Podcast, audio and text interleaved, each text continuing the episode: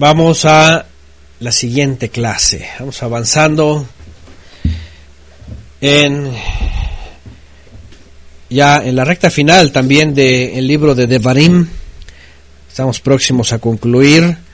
No sin antes, por supuesto, vamos a hacer una pausa después de este Shabbat y dedicarnos a eh, el tiempo festivo, ¿verdad? De Pesach, Bikurim y Matzot. Y después vamos a reincorporarnos otra vez en esta, en esta serie. Bien. Vamos a Sefer de Barim, Sefer de Barim, el libro de eh, palabras. Dice mi hijo que se ven borrosas las letras, espero que no. Ajá, yo creo que hay que reiniciar o hay que actualizar ahí porque a veces se queda este el video ahí eh, rezagado, ¿verdad? Bueno, y vámonos al capítulo 27. Vamos a entrar en una parte por demás interesante, profética, eh, que está relacionada, básicamente es la parte que tiene que ver con el desenlace del pueblo de Israel en base a sus decisiones, la consecuencia de vivir una vida en pecado, la necesidad, por supuesto, de un de un Goel, de un rescatista.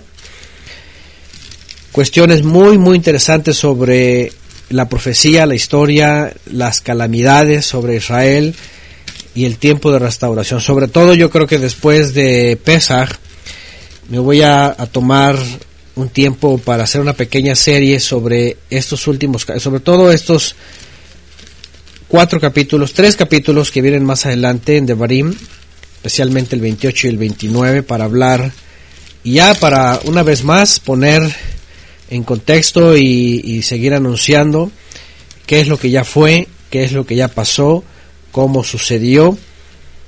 Y por otro lado también, y vamos a hoy hablarlo de esto, especialmente para aquellos hermanos que están llegando o entrando a las raíces hebreas, al, al, al recurso de la raíz hebrea para comprender mejor la escritura y que están siendo agobiados sobre todo por un sector mesiánico, judío mesiánico, ya casi rabínico, en donde están ya negando Yeshua y siguen negando Yeshua muchos, para seguirle eh, la retórica al rabinismo en donde dicen ellos citando por supuesto la Torah, citando también Ezequiel, citando la misma escritura, que cada uno muere por sus propios pecados.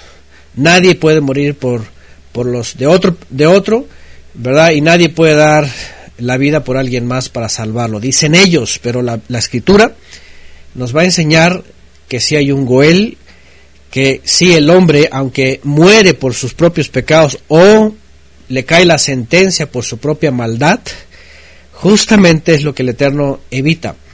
Que si por cuanto todos pecamos y estamos destituidos, es cuando el hombre necesita un Goel. Porque el judaísmo, aferrándose a negar a Yeshua, salen con sus simplezas de decir, eh, cada uno muere por su propio pecado y, el que sea obediente es el único que se va a salvar, pero nadie se puede salvar, ni ellos se pueden salvar. Nadie, nadie, porque en la medida que se quebrante un solo mandamiento, dice que se quebranta toda la Torah y entonces todos estamos destinados a la muerte. Ciertamente, por cuanto todos pecamos, todos estamos destituidos. Pero importante es que el Eterno provee un Goel, un rescatista,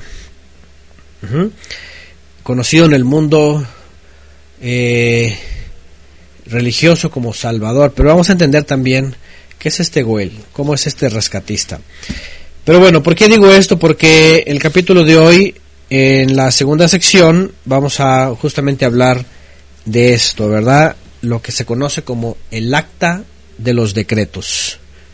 Lo que se conoce como el acta de los decretos que sentenciaban al pueblo de Israel a la muerte, ¿verdad? A la destrucción, a ser cortados para siempre. ¿sí? A no ser que, obviamente, otra vez, apareciera un rescatista enviado desde los cielos. Bueno, vámonos con la primera parte, que este libro está seccionada en algunas versiones, del verso 1 al verso 10, que tiene que ver con justo ya el momento en donde el pueblo de Israel finalmente se va a acercar a eh, la frontera de la tierra prometida, la tierra de Canaán, y cruzar casi en un momento ya cerca, cercano, cruzar el Jardín, ¿verdad? El río Jardín, el río Jordán, que se traduce así. Entonces están ya muy cerca, de hecho, pues esa es la última parte, pues, del libro. ¿eh? Unas cuantas hojas y ya estamos en el libro de Yehoshua, el cual es el encargado finalmente de hacer pasar al pueblo de Israel a través del río Jardín y finalmente que el pueblo de Israel toque por primera vez la tierra prometida.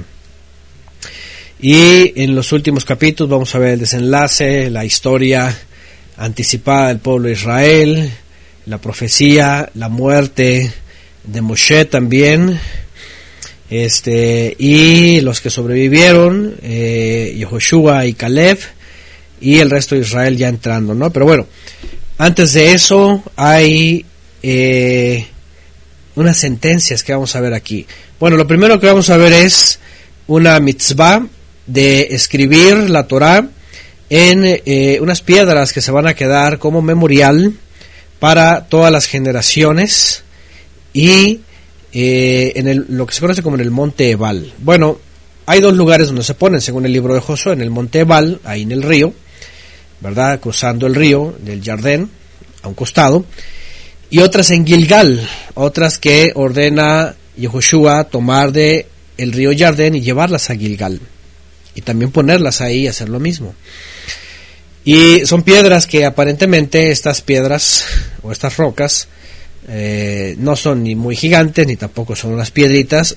Yo pienso que son unas pequeñas rocas, posiblemente unos 8 o 10 kilos, algo suficientemente para establecerlas, ¿verdad? 12 como un montículo, un recordatorio, que algunos creen que lo que aparece en Mateo capítulo 3 sobre Yeshua y aquellos israelitas incrédulos religiosos, eh, cuando él menciona que, que el Eterno podría hacer levantar hijos de esas piedras, algunos creen que se refiere a esas mismas que todavía estaban ahí de recuerdo. Bueno, hay muchos comentarios sobre eso, pero bueno, vamos a ir al origen, cómo pasó esto, vamos a recordar también lo que viene en el libro de Yehoshua, porque por ahí también está escrito.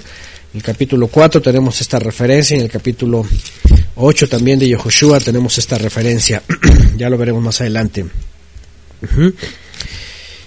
Bueno, vamos a ver desde el verso 1. Y dice, Deuteronomio 27.1, y Moshe dice, con los ancianos de Israel, dice, mandó al pueblo diciendo, guardad todo el mandamiento que os ordeno guarden toda, todo el mandamiento que os ordeno. ¿Sí? Vamos a la palabra que aparece aquí eh, para hablar de todo el compendio, podríamos decirlo, es la palabra mitzvah.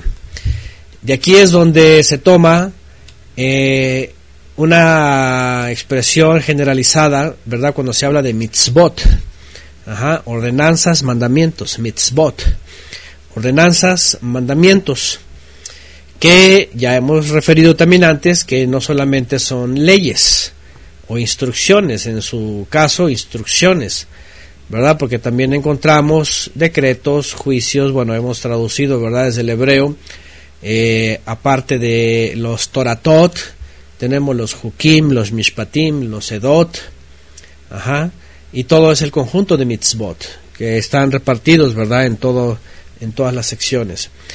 Pero de pronto definitivamente el Eterno hace referencia pues a todo lo que se les ha dado y se les recuerda unos explícitos, ahorita los vamos a ver, y quedan como, como estandarte evidentemente los diez, los diez, los, las diez eh, Haseret las diez palabras siempre quedan como estandarte, es decir, como la columna de todo lo demás. que acuérdense que Yeshua finalmente dijo que todo eso se resume en dos, es decir, dos, amarás al Eterno y amarás a tu prójimo, es el resumen o la síntesis de los diez. Bueno, es la síntesis de los diez. ¿Sí? Cómo se ama al Eterno, cómo se ama al prójimo. Y esos diez finalmente es el resumen del resto de la Torah que aparece. Bueno. Y dice entonces guardar todo el mandamiento, toda la mitzvah, es decir, todo lo que se les ha dado. Que hoy os ordeno, dice, fíjense, que hoy os ordeno, y no necesariamente un día, está hablando de el tiempo que le llevó, que puede ser que no haya sido mucho tiempo, es decir, todo este libro, ya lo dijimos anteriormente, ¿verdad? Cuando Moshe finalmente ya los lleva a las inmediaciones de la tierra prometida, del otro lado del Jardín, se levanta y dice todas estas palabras. Y ya hemos dicho antes que seguramente si en un día lo hizo, seguramente en un día lo hizo y no hay ningún problema, porque era, estaba repitiendo la Torah y estaba haciendo esto. Entonces, dicen el 2, y será, oh Israel, que el día que pases el jardín a la tierra que el Eterno tu poderoso te da, te erigirás unas grandes piedras y las revocarás con cal. Y escribirás sobre ellas todas las palabras, vean, de esta instrucción, de esta Torah. En cuanto hayas pasado para entrar en la tierra que el Eterno, tu poderoso, te da. Tierra que mana leche y miel, tal como el Eterno, el Todopoderoso de tus padres, te ha dicho. Y bueno, aquí viene el recordatorio. Obviamente también ya hemos hablado de esto, porque cuando dicen este, todas las palabras de esta instrucción, pues imagínense cuántas instrucciones son en total. En el judaísmo, según ellos, en su conteo son 630 mitzvot, desde Bereshit hasta Devarim. Y bueno, es la forma de ellos y es un número cabalista finalmente, y cuestiones místicas ahí en la numerología, etcétera. Eh, la forma como los van contemplando, pero eh, hemos recordado, por supuesto, otra vez, que lo que es puesto ahí son Aseret Hadevarim, esas instrucciones que fueron dadas y que al final de cuentas ahí estaban eh, recordadas todas las demás, el resto de los mandamientos. Porque por un lado, por ejemplo, aparecen estas Aseret Hadevarim, estas diez, lo que se conoce como los diez mandamientos, pero por otro lado, por ejemplo, las que eh, en las maldiciones que vamos a ver más adelante, que se ordenan mencionar, pues bueno, vienen, vienen otro tipo de instrucciones, ¿verdad? Entonces, otra vez recordamos, siempre era como el estandarte, lo que estaba en la en el arca del pacto, las diez frases, esas son las que vienen a resumir el resto de la instrucción y son las que son grabadas también en estas piedras. Entonces,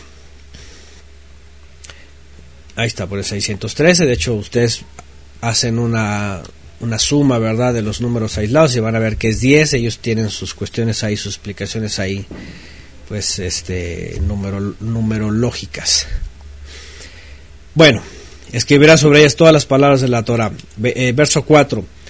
Será pues que cuando hayáis cruzado el jardín, dirigirás en el monte Ebal estas piedras que yo os mando hoy, y las revocaréis con cal. ¿eh? Con cal. En el monte Ebal es justamente eh, ya eh, posterior al jardín, es, es, en, es, en, la región de Gilgal, y es justamente ahí en donde cada individuo, cada uno de las tribus de Israel toma una piedra de estas y las llevan hasta ahí, allá y ahí las ponen. Porque como ya hemos estudiado antes en Yehoshua, Josué también eh, pone ahí junto al jardín 12 piedras y ordena a, a 12 israelitas, uno de cada tribu, que tome otras 12, cada, bueno, de todos y las lleven y las pongan ahí. Bueno, YouTube no se ven bien las letras, dicen, hay que actualizar por ahí porque no he hecho nada, está como siempre y creo que sí se ve este normal.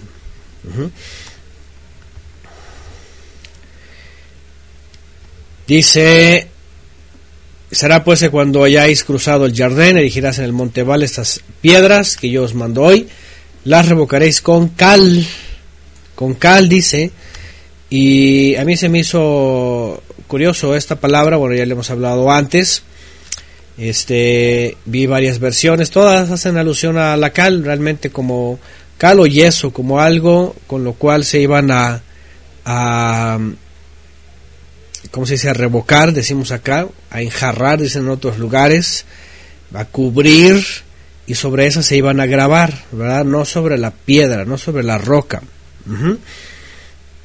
Y eh, porque dice más adelante que esas piedras, dicen, no iban a ser trabajadas, no iban a ser labradas, naturalmente iban a ser tomadas, iban a ser llevadas e iban a ser eh, grabadas sobre la cal. Esto es muy interesante porque también ya hemos hablado de esto, la condición en la que se dan la Torah en estas piedras que primero fueron quebradas, rotas, ¿sí? Y se vuelven a escribir unas nuevas, haciendo alusión al nuevo pacto, corazón de carne. Aquí vemos estas rocas, dice que iban a ser tomadas del río de forma natural, no iban a ser labradas, no iban a ser trabajadas, no tenían por qué eh, grabarse ahí los mandamientos y lo más interesante es de que iban a ser cubiertas de este material en donde se iban a grabar encima. Y lo que trae, ahora sí que con el tiempo, ¿verdad? Con el paso del tiempo, la, erosión, todas estas cosas, que se, iban a, que se iba a degradar, ¿verdad? Esa escritura, se iba a borrar es como un mensaje, es evidente, ¿verdad? Es como un mensaje en donde aquí están los mandamientos, pero estoy seguro que se, van a, se te van a borrar de, tu corazón. De por sí, eh, por un lado vemos las tablas de piedra que son grabadas y son alusión a eh, corazones de piedra, ¿verdad? Pero por otro lado son grabadas, pero con la cal se desvanece, se van olvidando, se pierden y se acaban se acaban. Entonces, eh, era como un mensaje que les estaba diciendo, seguramente, ¿verdad?, de que esto iba a pasar con el pueblo de Israel. Eh, y que incluso el, hecho de verlas ahí y verlas deterioradas tal vez con el paso del tiempo, porque es evidente que hasta el día de hoy no existen estas como tales, pues iba a pasar con el pueblo de Israel, con el paso del tiempo, ¿verdad? Eh, y no necesitaron tanto tiempo. El libro de Yehoshua nos muestra que enseguida que entran a la tierra prometida, después de la generación de Yehoshua, ya estaban cayendo en apostasía, ya se les estaba olvidando. Llega un momento, dice el libro de Yehoshua, y bueno, más bien el libro de, de los Shoftim, de los jueces, donde dice que eh, llegó una generación, ¿verdad?, que eh, no conocía del Eterno, dice, no sabían del Eterno. Y cada quien dice, cada uno hacía lo que bien le parecía. Entonces imagínense, fue tan rápido como eso. ¿Verdad? Los que conocemos la cal, los que conocen la cal, saben que eh, este material pues er-, erosiona rápidamente, ¿verdad? Con el paso del tiempo se desfigura, se borran y ya no hay estas, estas, estos grabados. Bueno, Independientemente de eso, el mandamiento pues era que las levantaran y escribieran ahí eh, eh, todos los mandamientos, ¿verdad? Dice en el verso 5, y edificarás allí un altar al Eterno, tú poderoso, vean, edificarás un altar, altar de piedras, vean, no alzarás sobre ellas herramienta de hierro, altar de piedras, no alzarás sobre ellas herramienta de hierro. Aquí está, aquí pone el libro de jueces, gracias Mario Leal. 21-25, en aquellos días no había rey en Israel, cada uno hacía lo que bien les parecía, imagínense. ¿Mm? Tan pronto entraron y de pronto ya se habían borrado esas, esas piedras, de los, esas, esos mandamientos de las piedras o de los corazones blanqueados. Ahora sí que como Yeshua lo mencionó también, ¿verdad? Los sepulcros blanqueados, ¿verdad? y se había borrado. Bueno, como lápidas, ¿verdad? Blanqueadas. Hay algo muy interesante, el famoso, este, la descripción que Yeshua hace sobre estos hombres, eh, casi hacía una alusión parecida. Ahora, dice que en el momento que pasaran iban a edificar ahí un altar. Dice altar de piedras, altar al Eterno. No alzarás sobre ella herramientas de hierro. Construirás el altar del Eterno tu poderoso de piedras enteras y ofrecerás sobre él un holocausto al Eterno tu poderoso. También el altar iba a ser eh, muy especial, igual como lo vimos desde la época de Abraham, ¿se acuerdan? Cuando estudiamos la vida de Abraham, Abraham también se le ordenó hacer esto. Entonces, este, entonces tomar de la naturaleza las piedras tal cual son es la forma en la que cada uno de nosotros tenemos que venir delante del Eterno, tal cual somos. Cuando dice no alzarás sobre ellas herramienta de hierro, quiere decir no vas a intervenir, ajá, no va a intervenir el hombre, no va a intervenir la naturaleza humana para modificar esto. Esto es muy interesante, ya lo hemos hablado ya hace años cuando comenzamos la primer, bueno, el primer estudio de la Biblia verso a verso que, que se grabó, es el que está en la, en, la página. Ese y el otro este, el siguiente hablamos de lo que significa esto, de lo, o de lo que nos podría enseñar esto, ¿verdad? Porque tomar las piedras de la naturaleza. Ahora imagínense las piedras. Todavía hasta la fecha, esto es de lo más maravilloso. Eh, muy buena parte de las ciudades de la, de la tierra ha sido pisoteada por el hombre, ¿verdad? ha sido contaminada, ha sido modificada, han metido, este, ¿cómo se llama? Maquinaria pesada, han trabajado, han, han triturado rocas para hacer grava, gravilla, etcétera, arena, etcétera, etcétera, etcétera. Pero a poco no, después de todo eso, todavía hasta la fecha, en realidad la gran mayoría de la superficie de la Tierra, pues sigue todavía como virgen ¿verdad? Como desde la época en que el Eterno le dio forma nuevamente a esa tierra e hizo que todo empezara a verse como tal. De tal manera que si ustedes, por ejemplo, salen al campo y se trepan en un cerro que ha estado, eh, a lo mejor han transitado alguna persona por ahí, a lo mejor no sabemos hace cuántos siglos, pero ustedes pueden excavar un metro y se pueden encontrar una piedra que jamás ha sido alterada, una piedra, podríamos decirlo, eh, geológicamente virgen, ¿verdad? Sin haberle lastimado, sin haber metido herramientas, sin haber metido maquinaria, etcétera, pueden tomar una roca así. ¿Qué significa esto?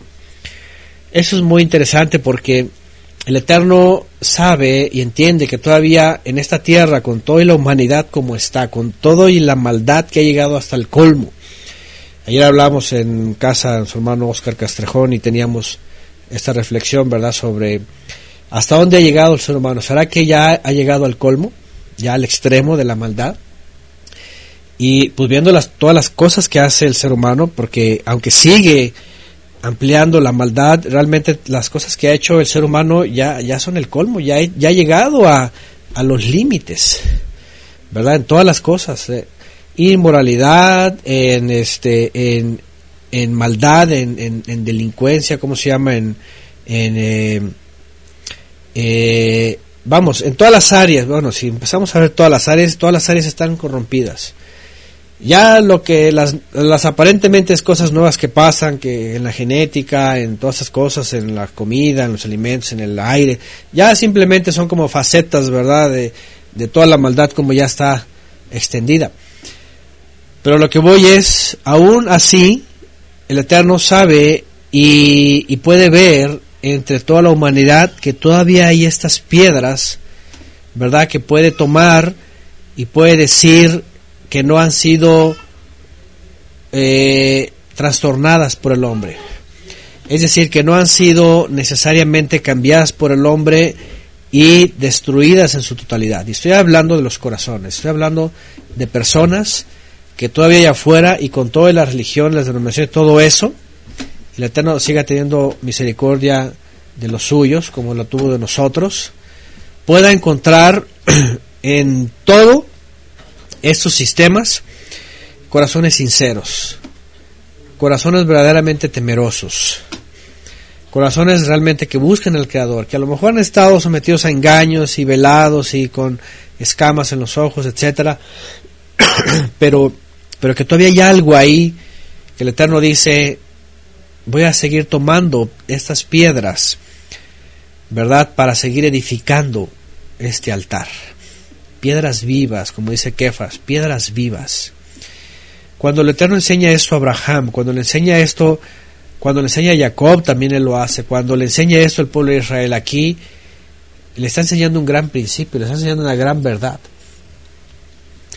Tenemos que acercarnos a Él de la forma más sincera y más eh, íntegra y voluntaria, eh, con todo nuestro ser y, sobre todo eso, la intención de buscarle, de, conocerle, de vivir para Él.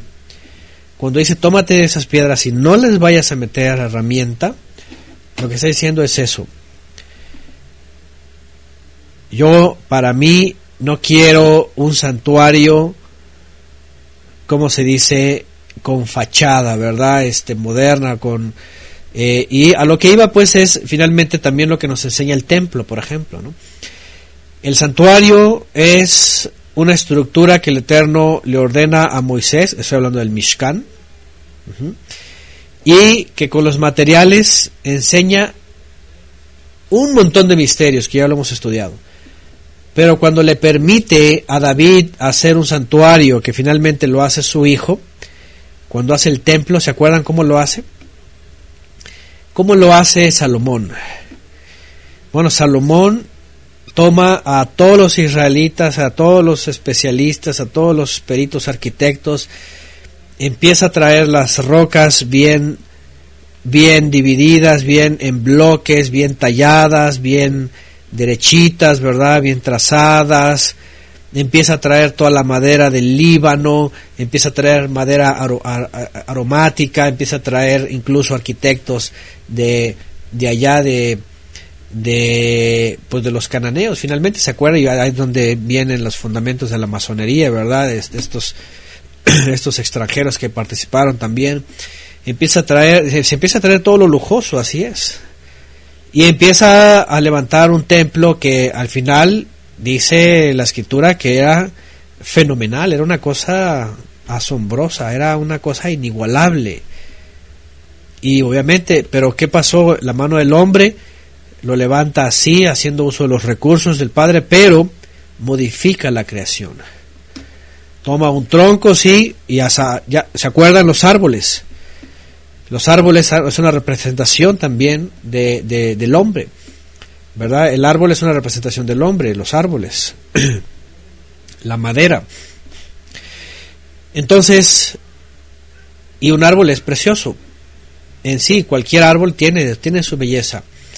Pero ¿qué hace el hombre? Lo toma y saca el tronco, ¿verdad? Empieza a hacer sus polines, sus maderas, sus tablones, etcétera.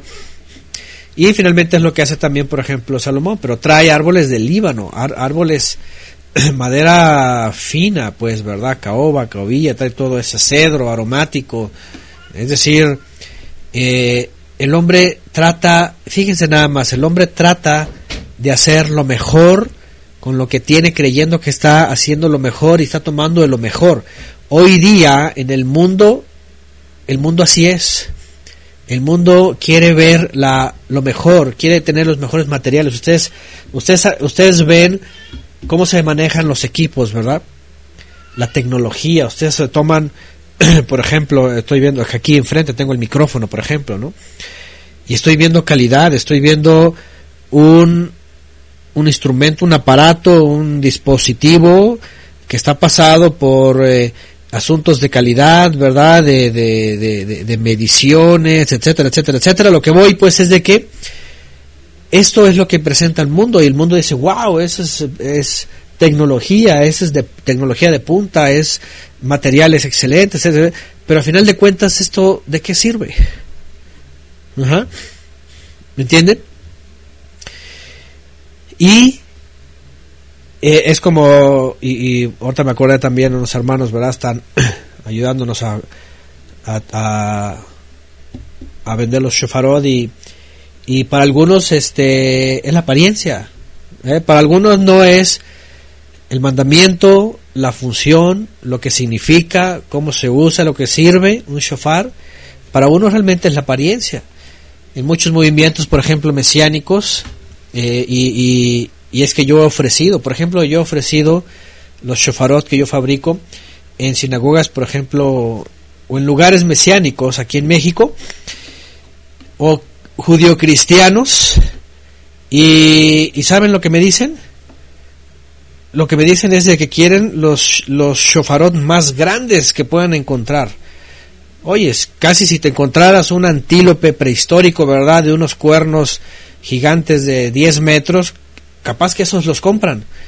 Porque andan, andan sobre la apariencia, lo grande, bien pulidos, bien, o sea, que no, que no tengan ningún error visual, ni de tacto, ni de nada, o sea, y, y pues, ni les interesa el significado, ni les interesa, ¿verdad?, lo que representa, dónde se usa, cómo se usa, ¿no? Lo que, ¿me entienden a lo que voy?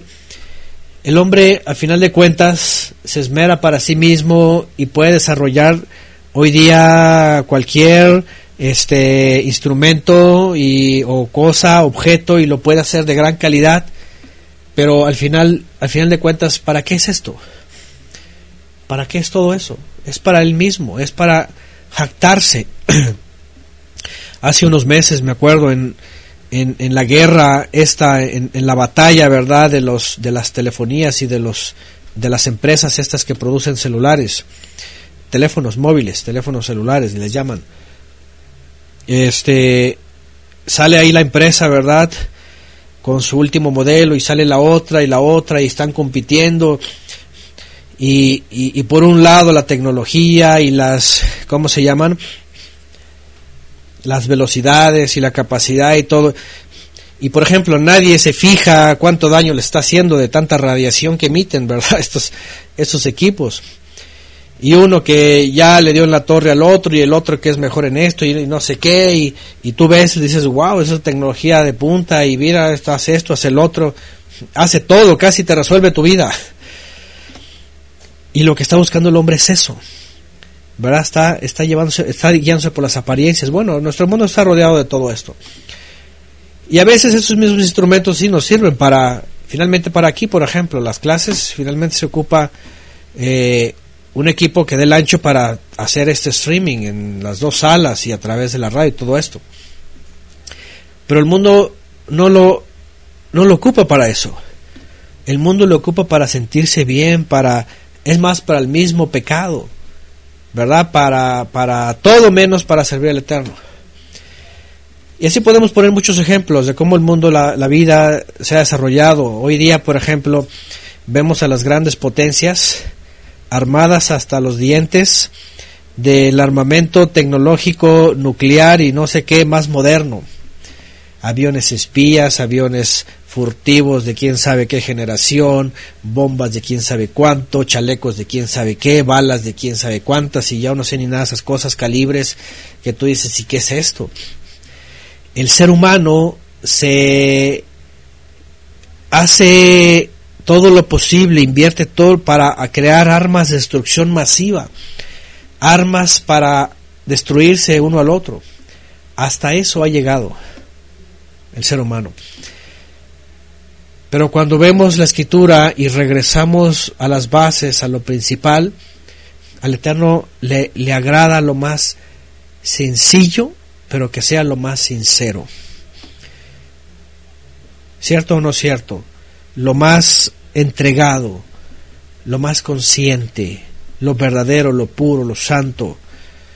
Es como cuando Yeshua ve a esa mujer, esa viuda, ¿verdad? Que va y va y lleva al alfolí, y el alfolí no era el alfolí cristiano, sino era las cámaras de, de almacén en el, en el Bet Hamikdash para funciones de los levitas, de los pobres, de los etcétera.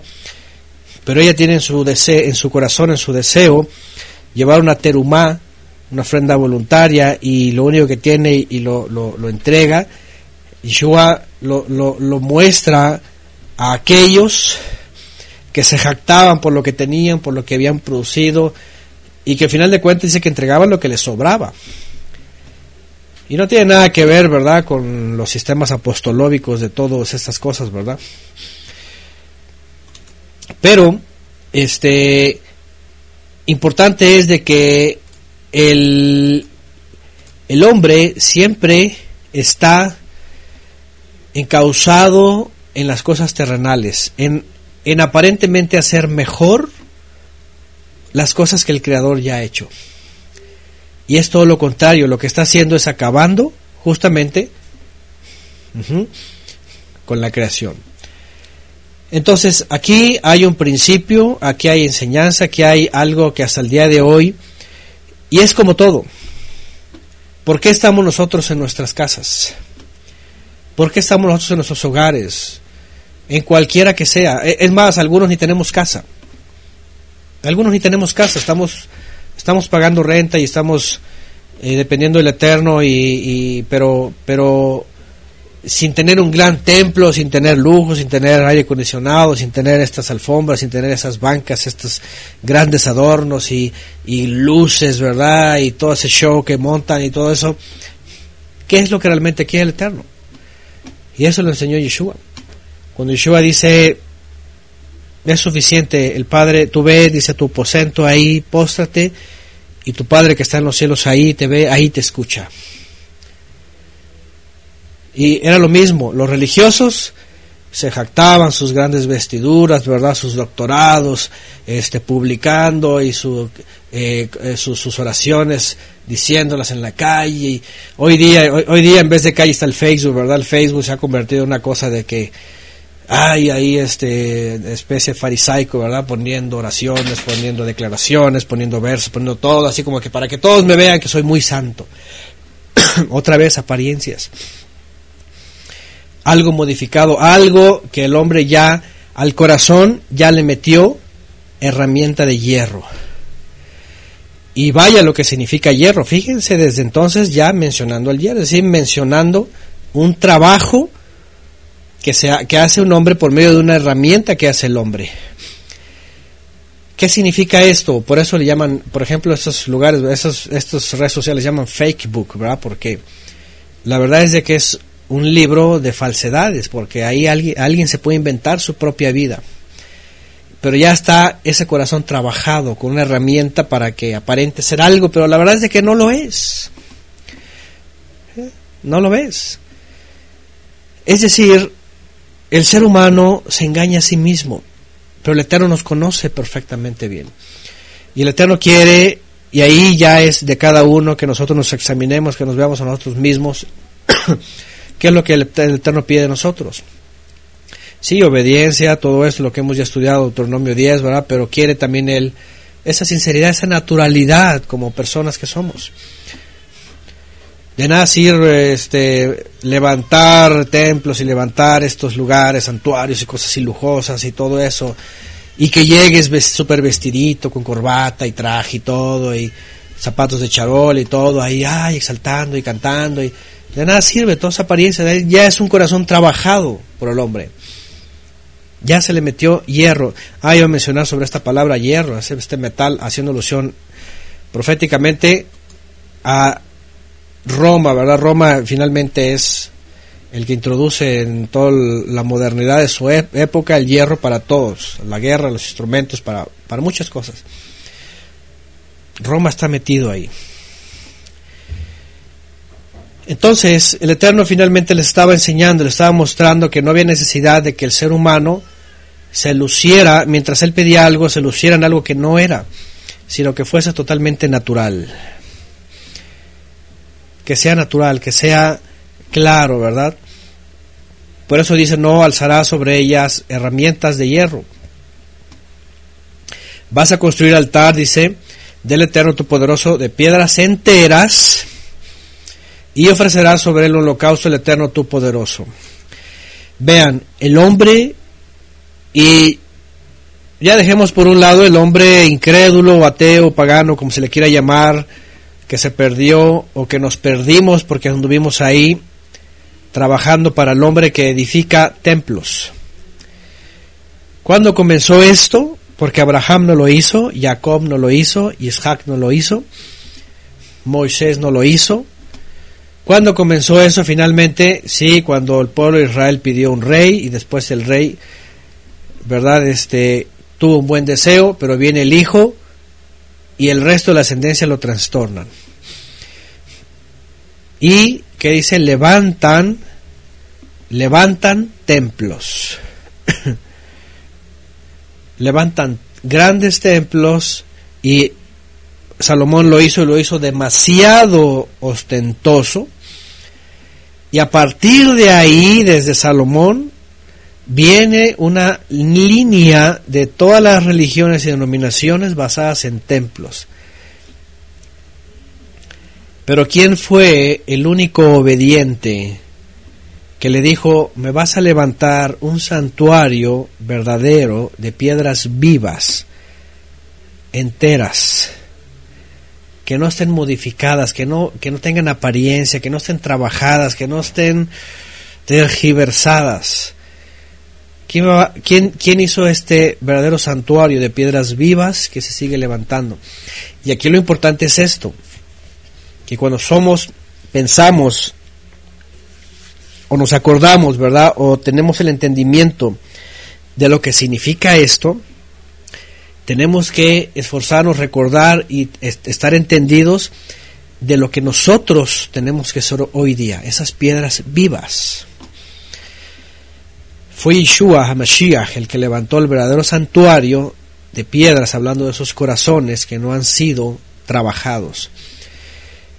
Ya dije antes, estuvimos en el sistema, sí, estuvimos metidos ahí, velados, cegados, lo que sea, pero, pero estaba ese corazón que buscaba al Creador y que decía, muéstrame el camino, libérame y, y tómame para ser parte del santuario.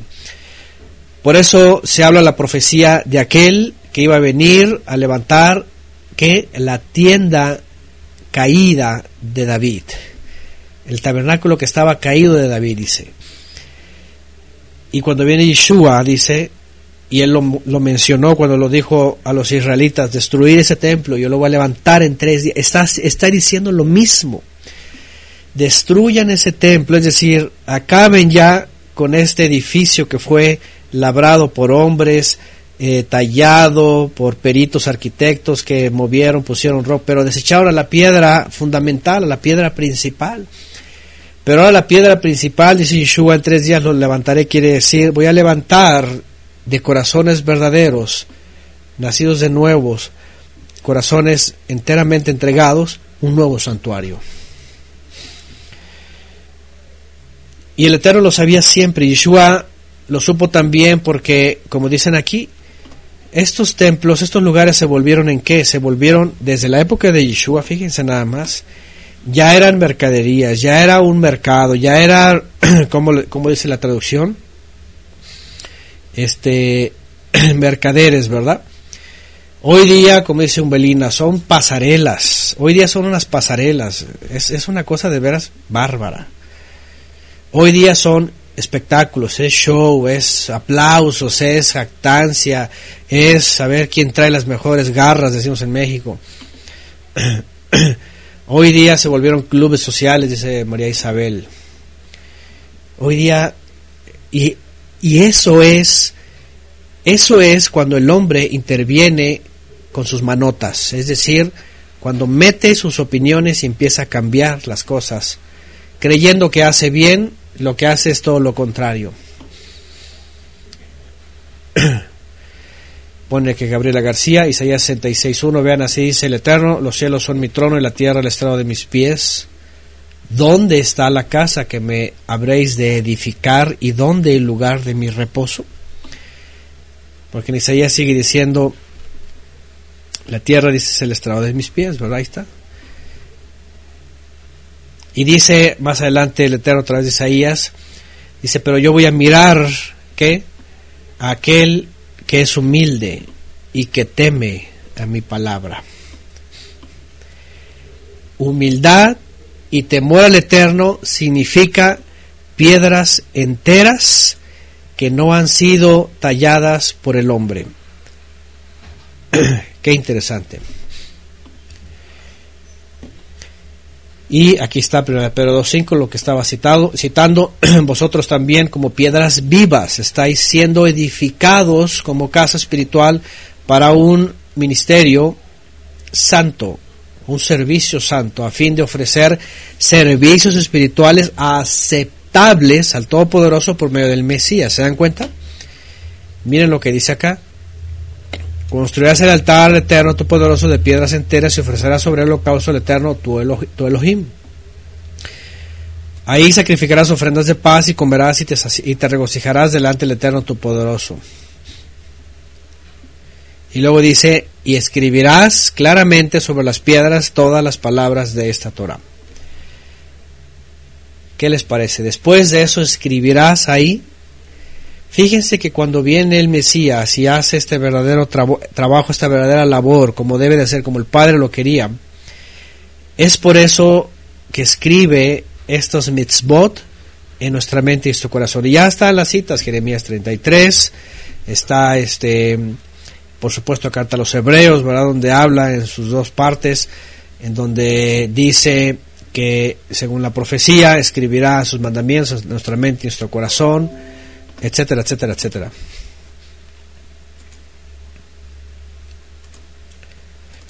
Ya estamos de regreso, ok. Se fue un cortón rápido, pero ya estamos de regreso.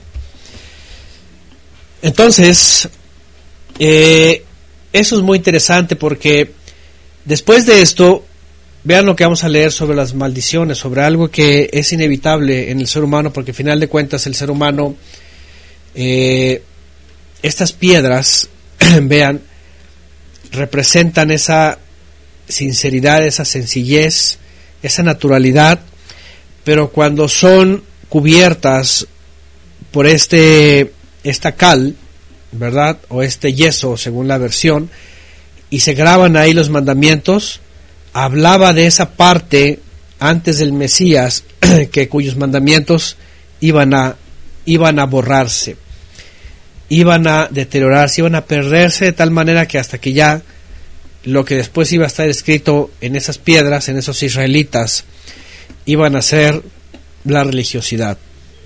Todas las sectas en el primer siglo, las tradiciones, verdad, este, todo, toda la religiosidad del primer siglo. Por eso otra vez entendemos lo que vino a hacer Yeshua fue lo único y lo mejor y lo eterno.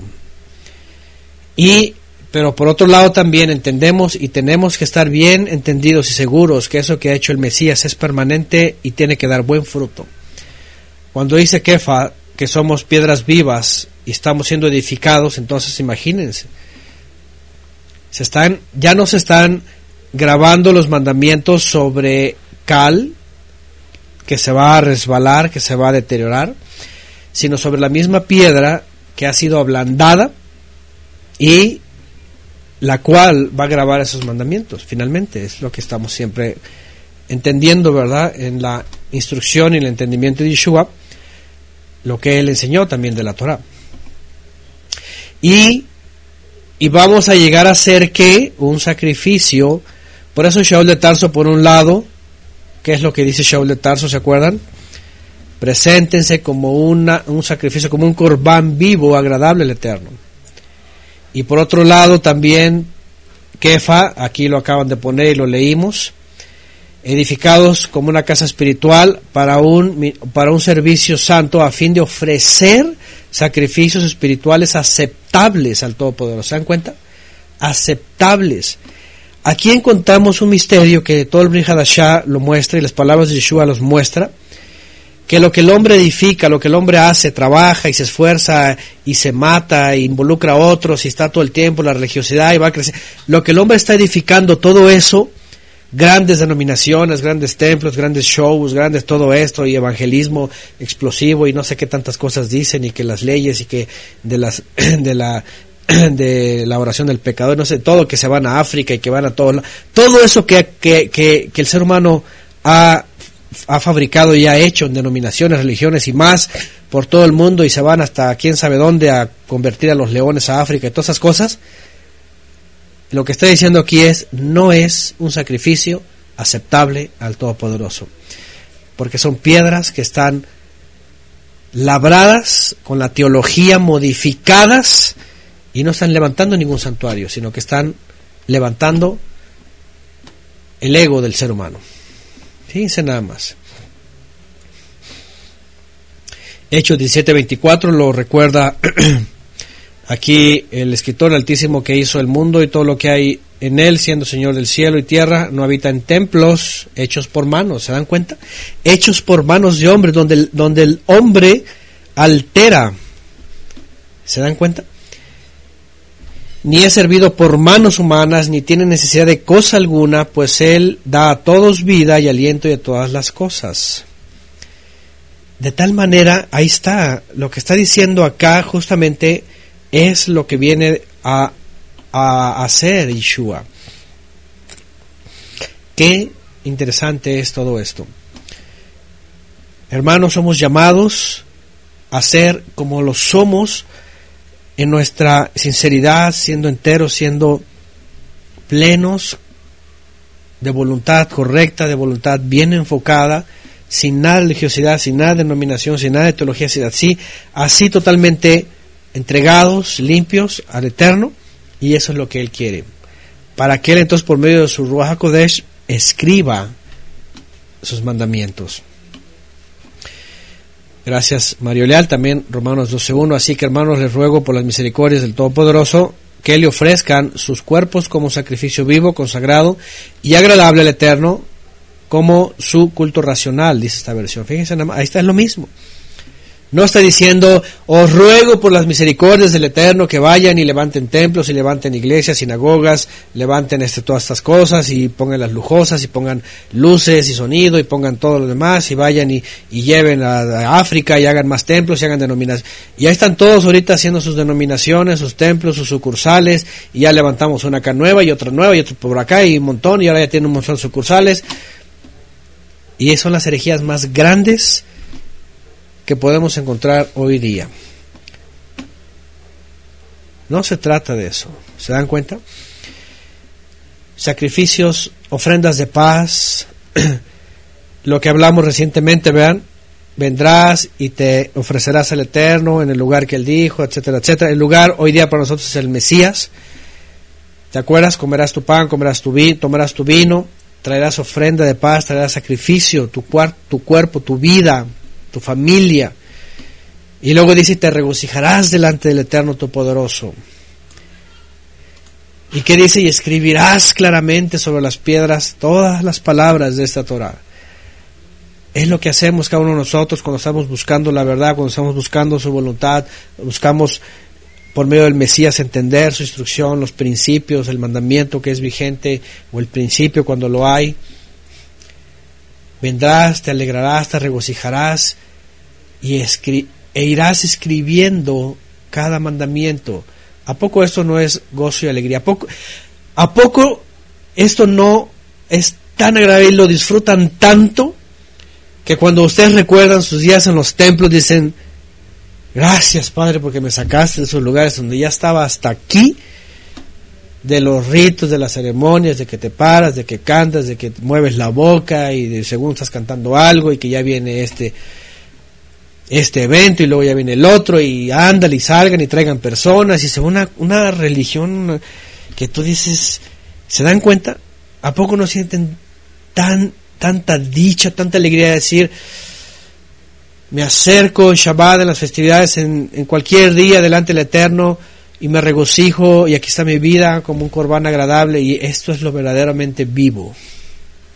Esto es lo que realmente es vida. Bendito el Eterno que nos hizo salir de Egipto, de Faraón, de, de las religiones, para entregarnos así. Esto es, esto es verdaderamente el servicio, un sacrificio vivo, agradable delante del Eterno. Estamos terminando unas canciones que vamos a usar en Pesaj y, están hablando de este enfoque, sobre todo una de ellas, de esto, libres para Elohim, porque vivíamos en Egipto, el pueblo de Israel vivió en Egipto, oprimido, siguiendo dioses, siguiendo religiones. Nosotros igual, hasta que ocurrió un gran milagro y fuimos liberados, libres para servir a Elohim. Esa es la grandeza que nos enseña la Torah. Salmo 127.1, si el Eterno no edificare la casa, en vano trabajan los que la edifican. Si el Eterno no guardare la ciudad, en vano vela la guardia.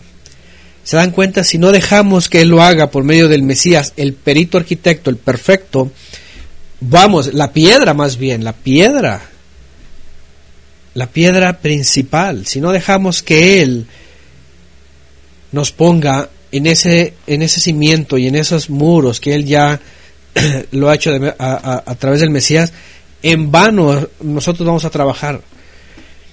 Por eso yo les dije, las religiones, en las denominaciones que yo estuve ya hasta perdí la cuenta. Casi 20 años, veintitantos años. Todo era trabajo de, ser, de seres humanos. En la última iglesia que estuvimos, que estuve un servidor, iglesia cristiana, era trabajo, era trabajo y trabajo y era servir a los a los disque ministerios, ¿verdad? los pastores, a todo era era ir y venir y ya viene tal evento y viene todo lo otro, terminabas terminabas el año gregoriano y además religioso cansado y decías, ¿y qué? Y ahí sigue el otro, y ahí viene la agenda nueva, y viene la reunión de Año Nuevo, y la agenda de todos los meses, y hay que hacer, y hacer, y hacer, y hacer, y hacer, y construyendo para el hombre, trabajando para Egipto, poniendo piedras bien cortadas y bien talladas en la gran pirámide de Egipto, en donde hasta arriba está el ojo de Horus, de el dios de este mundo. Eso es el sistema religioso, es el mundo, son las filosofías, las denominaciones, religiones, todo ya está fuera, esto, todo es eso. Pero bendito el Padre que nos saca de ahí y nos ve como piedras que, aunque hemos sido ensuciadas allá afuera, somos lavadas por la roca principal y puestas en ese santuario que ha levantado el Mesías. Pone Jimena se pondré mi ley en su mente y la escribiré en su corazón, yo seré su Elohim y serán a mí mi pueblo. Eso es lo que el Eterno busca de nosotros. Dice Leti Rodríguez Feliz, hoy ahora con razón sentía que nunca encajaba en ninguna denominación. Nunca encajábamos. ¿Quién le pasó lo mismo? No encajamos, no hay forma de ver, no, no hay andamos buscando errantes por todos los lugares, caminando en el desierto. Un poquito de agua, un poquito de algo, un poquito de pan, un poquito, pero no había todo. Exaltado sea el Eterno, dice que me quitó las escamas de los ojos. Y Leti, todos anduvimos así. No encajamos en el lugar. ¿Por, ¿Por qué? Porque no éramos rocas para esos edificios. Cuando el Eterno nos enseña, dices, tú eres roca para mi santuario que ha levantado mi Mesías ahí nos contentamos, ahí exaltamos, ahí agradecimos al Todopoderoso hasta el día de ahora. Y nos acercamos, ofrecemos nuestros sacrificios espirituales, comemos de su comida, vean, ofrendas de paz, de la reconciliación, comerás la comida que es el pan de vida, que es Yeshua, te regocijarás delante de Él, del Todopoderoso. ¿Y qué dice? Vas a escribir los mandamientos en tu mente y en tu corazón. Es maravilloso. Es maravilloso. Y bueno, después dice Moshe, vamos al verso 9, junto con los Leviim, ministros, habló a todo Israel y dijo, Guarden silencio y escuche, oh Israel, hoy has venido a ser pueblo del Eterno, tu poderoso. Obedecerás pues la voz del Eterno, tu poderoso, y cumplirás sus mandamientos y estatutos que yo te ordeno hoy. Y junto con pegado, como se dice coloquialmente, ¿verdad? Viene esto. Si has sido tomado entre las naciones como una roca, que aunque ha sido empolvada por el hombre, pero no ha sido tallada por el hombre y vienes de forma natural delante del Creador y escribes los mandamientos. Por otro lado, aquí vamos a ver dos cosas. Número uno, el gran ejemplo del pueblo de Israel que vino a ser, pues eso, un ejemplo y una sombra de lo que es el mundo y finalmente de la necesidad de un Goel, de un redentor. Pero jamás para ellos dejó de ser importante la observancia de los mandamientos para vivir.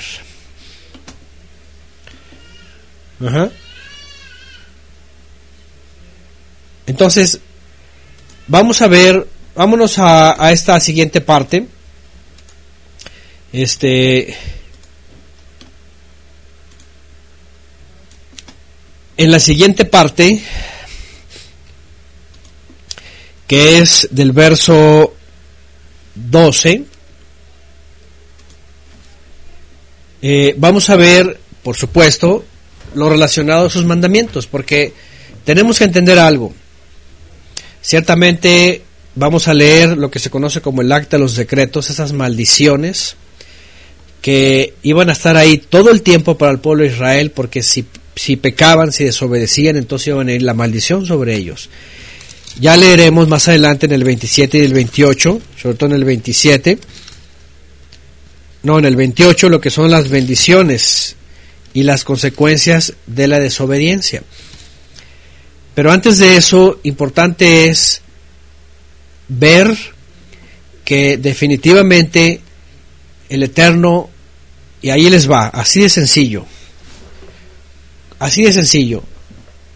Cuando Él encuentra corazones que le desean y que están listos como siervos para escuchar las órdenes y cumplirlas, es bien notable y bien diferente cuando encuentran, eh, ¿cómo se puede decir?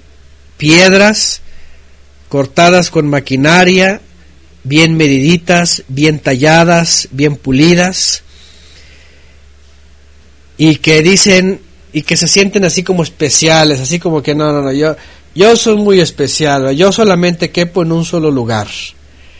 Es decir, yo solo, yo, yo estoy para ir en orden ir bien colocadito con todos los demás, que se vea bonito, que aparente.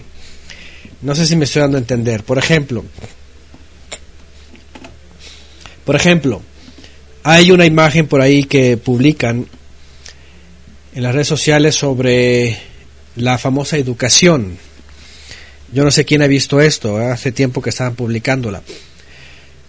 Hay, y es un ejemplo muy claro, ¿no? Está un salón de clases, está el profesor, que es un tronco así bien talladito, bien cortadito, y están todos los alumnos sentados, que son puros tronquitos así bien cortaditos, bien talladitos, bien derechitos. Y está abierta la puerta y como que están trayendo un nuevo alumno. Que es un arbolito, es un, es un arbolito, es un pedazo de tronco entero, arbolito todavía con su con su este corteza, con sus ramitas, bonito, así con su un arbolito. Y lo están acercando y lo van a meter y se ve al fondo todos los todos los tronquitos bien cortaditos, bien talladitos, ya bien, ¿cómo se dice? Ya bien estructurados, ¿no? Y es evidente, ¿no? Lo que hace el sistema es esto. Saca a las personas de su hogar y sobre todo a los que son creyentes o los que dicen que son creyentes y los sacan del, del, entorno de la familia, de la instrucción, del mandamiento, todo esto y cuando los meten al sistema, entonces los moldean, así es. Los transforman y los empiezan a tallar y supuestamente los hacen, este, ¿cómo los hacen? Los hacen, este, eh, intelectuales, los hacen, ¿cómo se llama? Este, pues sí, capaces y con esto y con lo otro, profesionistas, pues los hacen diferentes, nos hacen amoldados. Por eso Shaul de Tarso dice no se amolda en este mundo. Bueno, es una imagen que a mí me gusta mucho porque expresa justamente lo que lo que hace el mundo. Supuestamente sofisticados, pensantes, bien formados, ¿no? Supuestamente bien formados. Les forman entre comillas carácter, bueno aquí. Pero lo que está haciendo el mundo, el sistema obviamente es todo lo contrario. Le está dando forma para el mundo, amoldándonos al mundo. A lo que voy es esto. Lo mismo pasa en las denominaciones, religiones, filosofías y todo lo demás. Porque cuando crecemos, cuando nacemos y crecemos con todo y nuestra caída, si somos dirigidos en la instrucción y conocidos del Mashiach para obedecer al Padre, más bien estamos siendo amoldados y formados según la imagen del mismo Mesías, según la vida del Mesías, según el orden del Mesías. ¿Cierto? No según el mundo. Ahí está, gracias Mario Leal. Romanos 12.2, no se amolden a este mundo, más bien transfórmense por medio de la renovación de su entendimiento, de modo que puedan discernir cuál sea la voluntad de Elohim, lo bueno y lo agradable y lo íntegro. Ahí está. Entonces, a lo que voy es esto, cuando vamos a leer esto, entendemos que había israelitas que definitivamente recibieron los mandamientos y sí, fueron reconocidos, ahí está la carta de los Hebreos capítulo 11 de muchos que están enlistados y que dice, y todavía faltan más que fueron obedientes, que recibieron el mandamiento y lo obedecieron. ¿Por qué? Porque lo que voy a decir aquí es, finalmente el pueblo de Israel falló en su mayoría y estas maldiciones tienen que ver con haber sido destruidos por completo, a no ser que hubiera venido un rescatista, que es el Mesías. Cuando vamos a, a esta, este mandamiento que se le da aquí y le dice, tú vas a agarrar y van a subir a estos dos montes cuando entren en la tierra, ahí en Gilgal, y, y lean estas maldiciones, es una realidad. ¿Sí? Cualquiera que se aparte y entonces desobedezca el mandamiento, entonces lo que va a encontrar es maldición. Es maldición. Va a encontrarse con maldiciones. Se va a encontrar con estas consecuencias. Entonces, la palabra, por ejemplo, vamos a ver la palabra que aparece aquí, de maldición, de maldecir, es arar, abominar, maldecir, severamente, maldición, maldito. Abominar, que, eh, quedará abominable. Una abominación es algo, pues, reprobado, asqueroso, podríamos decirlo, es algo, ¿verdad? Este, pues así de sencillo, excluido por, por, por su aspecto, ¿no? Por su ser, por su forma. Entonces, lo que vamos a ver aquí y lo que quiero decir es esto. Ciertamente eso fue en su momento para ellos y lo vivieron y lo padecieron y hubo enemigos en toda la época de los jueces y hubo enemigos en la época de los reyes, y hubo apostasía, y hubo un exilio babilónico, y aunque regresaron, muchos se quedaron, y hubo dificultades, y hubo Antíoco Epífanes, y hubo Pompeyo y el César, y hubo Roma y todos los imperios más, etcétera. Pero lo que voy a decir es, vinieron consecuencias, pero aunque hubo un Goel, un rescatista, y viene otra vez la transformación por medio de la renovación del entendimiento hacer, y por medio del Mesías para, para, para llegar a ser lo que, lo que el Padre nos ha llamado a hacer. Lo que estoy diciendo es,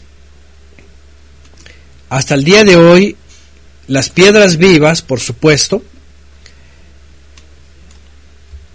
eh, necesitamos entender porque en la religiosidad, en la cristiandad, lamentablemente, y ya lo sabemos, y no tengo por qué eh, ser muy amplio en la información, pero en la cristiandad ya sabemos que para ellos es, ya vino el Salvador, ya vino el Redentor, ya vino el rescatista, ¿verdad? Y para ellos es, y ya no hay que hacer nada. Para ellos es, ya, ya no hay maldición, ya no hay este, eh, vamos, ya no pasa nada, dicen ellos. Si me entienden, verdad? Lo que estoy diciendo. ¿Por qué? Porque cuando vamos a leer estas, estas maldiciones, por un lado, leemos, por ejemplo, en la carta de, una de las cartas de Shaul, que dice que, ¿qué dice? Dice, ninguna maldición hay para los que están en el Mesías. ¿Cierto o no es cierto? Ninguna maldición hay para los que están ahora en el Mesías. Pero ¿para quiénes? Para que los que son nuevas criaturas. Para los que las cosas viejas pasaron y aquí son hechas nuevas. Pero para aquellas piedras que no han sido modificadas y que vienen a la obediencia y que vienen a la santificación y que vienen al conocimiento de la verdad y a la observancia de la verdad. ¿Me entienden? Porque la pregunta aquí que vamos cuando leemos esto vamos a decir, a ver, ¿seguirán las maldiciones o no seguirán las maldiciones?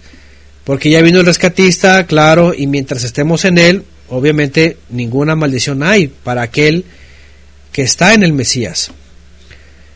Pero por otro lado, si alguien dice, como dice aquí, que estamos en la gracia, dice en ese sistema, ¿verdad? Y ya no hay ninguna maldición y se confían demasiado y dicen que no hay problema, que ya no existe la ley, que ya no existe el pecado, que ya no pasa nada y que pueden vivir ligeramente amoldados al mundo como rocas moldeadas. La pregunta es, ¿traerá una consecuencia? Por supuesto que traerá una consecuencia. reinicié en, en, Facebook, perdón, porque se cayó la, la transmisión también, algo pasó por ahí, no sé qué fue, de pronto se fue. Entonces, este, ya reinicié, a ver si se vuelven a reconectar todos los que estaban ahí.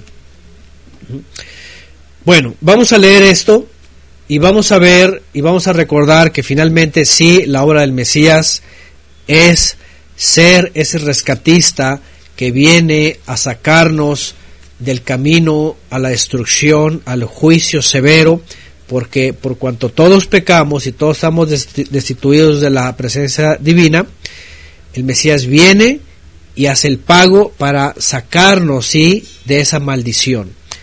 Y que dice clavar en el madero el acta de los decretos. Otra vez, el acta de los decretos no es la ley del Eterno, no son los mandamientos, no es el mandamiento que es santo, que es puro, no, el acta de los decretos son las maldiciones por la rebeldía del desobediente.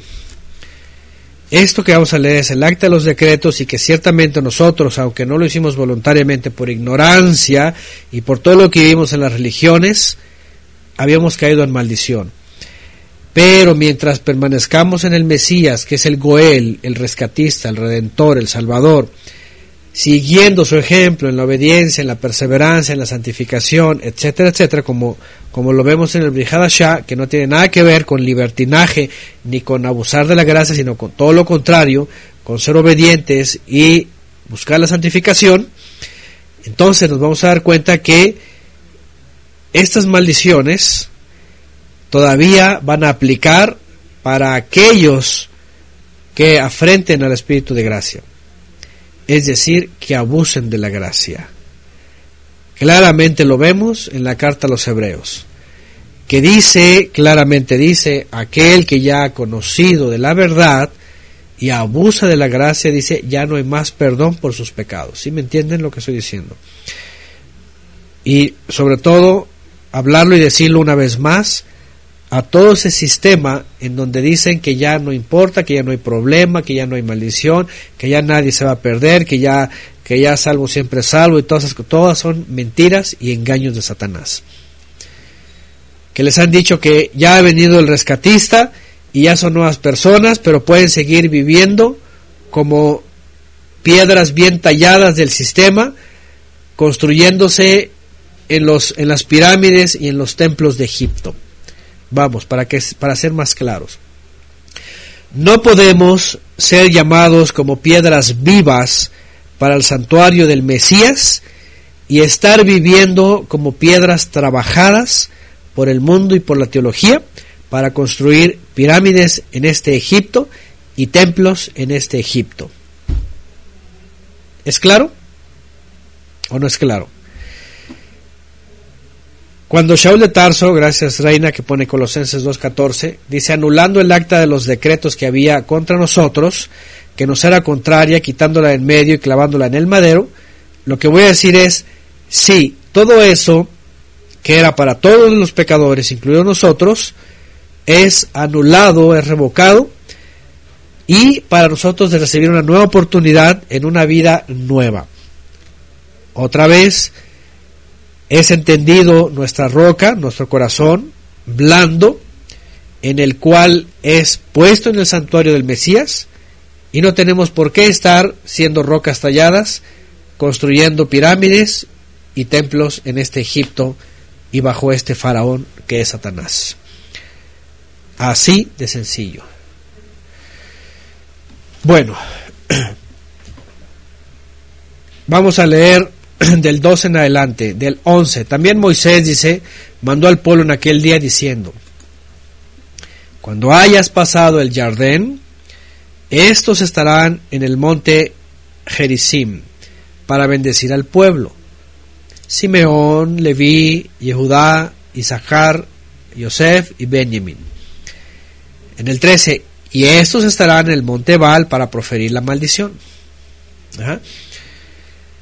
Rubén, Gad, Asher, Zebulón, Dan y Neftalí. Dice, entonces los levitas tomarán la palabra, tomarán la palabra los leviim, los ministros, y dirán a los hombres de Israel en voz alta. Y vean, aquí viene una serie de maldiciones. Vamos a leer todo esto. Dice, maldito el hombre que haga ídolo o imagen de fundición. Es asqueroso el Eterno. Obra de mano de artesano y lo ponga en oculto. Y responderá todo el pueblo y dirán, amén. Todos van a decir, ciertamente. Verdadero y fidedigno. Acuérdense que esta expresión desde el hebreo era una forma coloquial, ¿verdad?, de decir cierto y fidedigno, verdadero y fidedigno. Y bueno, no podemos ahondar demasiado en cada una de ellas porque verdaderamente sería una clase tipo seminario. Pero ya hemos hablado de los ídolos, no solamente es el ídolo, la imagen, otra vez, peor tantito, ¿verdad? que labra el hombre con sus manos y la hace imagen, estatua y la adoran y le cantan y le ponen incienso y todo eso, imágenes de ídolos de la Ishtar, de, etcétera, etcétera, etcétera. Acaba de pasar el culto a Ishtar, ¿verdad? A Marduk también, Mordejai y todo el paganismo talmúdico. Pero por su parte la cristiandad también y la cruz, ¿verdad? Y toda la teología y adorando al sol, adorando a los a las pirámides, a los obeliscos por todos lados en la cristiandad, los soles por todos lados, los resplandores, todo egipcio.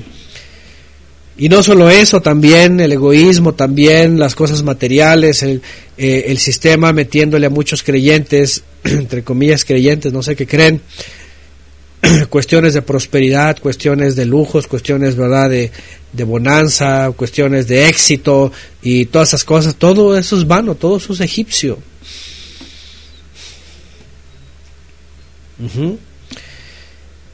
Bueno, ídolo o imagen, está hablando de la figura o está hablando de lo subjetivo también, de todo aquello que puede ser finalmente algo, y, así lo hemos resumido antes, aquello finalmente que sea o que le quite la preeminencia al Todopoderoso, que le quite el primer lugar al Eterno. Si hay algo que has puesto delante de ti antes que el Eterno, eso ya es idolatría. Y eso es abominación. El eterno es el primero y el, y, el importante, el de siempre.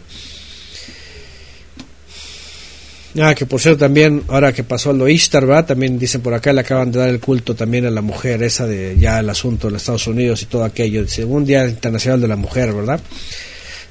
De la mujer trabajadora que se esclaviza en el mundo y abandona a sus hijos, eso es, celebraron el Día de la Mujer Trabajadora que abandona a sus hijos en casa, que se los deja a otras personas y que se va al mundo, a Egipto, a levantar más bloques, ¿verdad?, para el mundo. Bueno, ya saben cómo está el mundo.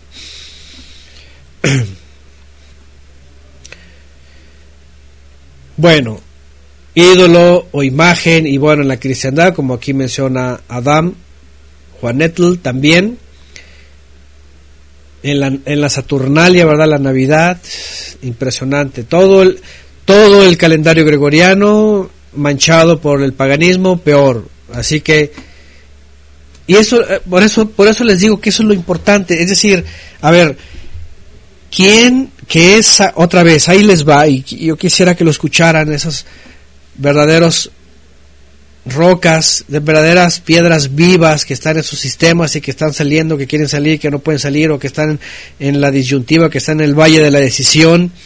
Les vuelvo a preguntar si ustedes son rocas o piedras vivas que aunque han sido ensuciadas en los sistemas religiosos, en las iglesias en todas estas cosas, y son sacadas por el Mesías para ser parte del verdadero santuario que él levantó, que tienen que estar edificando en templos de Navidad, en templos religiosos del domingo, en templos del culto al sol, en templos y en religiones y denominaciones de enero, de Janus y de toda la liturgia. Eso es lo que estoy diciendo. Cuando habla las maldiciones no es porque el Eterno quiere hacerle mal a alguien, es porque está diciendo, estamos entrando en pacto y te estoy haciendo una nueva persona, estoy tomando de Egipto, te estoy sacando de Egipto, donde estabas edificándote una, una, una pirámide, pero estoy sacando de aquí para que vengas a ser un santuario mío. No es posible que te levantes un arbolito de Navidad. No es posible que te llenes de cruces, no es posible que te llenes de imágenes, no es posible que te inclines ante eso, no es posible que confíes en tus riquezas, no es posible que confíes en el vecino, no es posible que estés confiando en una carrera, en tu cuenta bancaria, en lo que sea, no es posible. Sino tiene que ser todo lo posible para que vengas y seas una roca, una piedra viva edificada en el verdadero santuario. 16. Maldito el que deshonre a su padre y, o a su madre, y todo el pueblo dirá, amén, cierto y verdadero. Aquí pusieron también la definición, puso Mario Leal.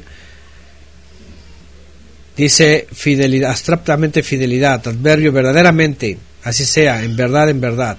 Yeshua lo mencionaba todo el tiempo, en med de med. ¿Se dan cuenta? Entonces, ahora aquí viene otro. Deshonrar a padre o a madre. Yeshua fue contra los fariseos cuando los, ¿verdad? Les, replicó este mandamiento y les dice, ustedes, ustedes hacen que por su religión los hijos se comprometan y se entreguen al fanatismo religioso, dice, para abandonar a sus padres. La religión hace lo mismo, en estos lugares hacen lo mismo. En estos sistemas, hay sistemas de veras así tan arcaicos, hablando religiosamente, que dividen familias que dividen hijos de padres porque sus ideologías son así locas de que no, todos están endemoniados y si no es creyente están endemoniados, así que déjalos y expúlsalos y quién sabe cuántas cosas les dicen y en iglesias también son más importantes sus teologías, son más importantes sus cultos dominicales, son más importantes todas las cosas que hacen los pastores y se desatienden de sus padres. Y vean, aquí está marcado eso. Vean Vean nada más el orden. La idolatría, es decir, deshonrar a sus padres así, de forma religiosa y todo lo que el sistema. De hecho, el mundo, el sistema de este Egipto, creó asilos para personas mayores, para que los hijos, como están bien ocupados con el mundo, y es que es eso, están tan ocupados con el mundo están en sus profesiones, están ejerciendo todo lo que aprendieron y salvando disquevidas y, y cuidando a gente. Es, como la incongruencia, ¿verdad?, de, de el Día Internacional de la Mujer Trabajadora que se sale a cuidar hijos y deja a sus hijos abandonados. Es la cosa más loca que cada quien puede entender.